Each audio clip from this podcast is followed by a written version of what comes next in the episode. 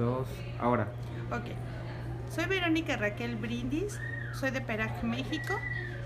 Mi puesto es coordinación de operación y capacitación del programa Peraj Adopta un Amigo. En estos momentos me encuentro en la UJAT, estoy de visita y estoy viendo cómo se implementa el programa Peraja un Amigo aquí en las instalaciones. Es un programa que desde hace más de 10 años implementa la UJAT con, en conjunto con nosotros y que es una de las instituciones que están convencidas realmente de cómo, se, de cómo funciona este programa con los estudiantes universitarios, así como para los niños que están participando. Los binomios que he observado el día de hoy son chicos que están trabajando perfectamente como mentores de los amigos que son parte del programa.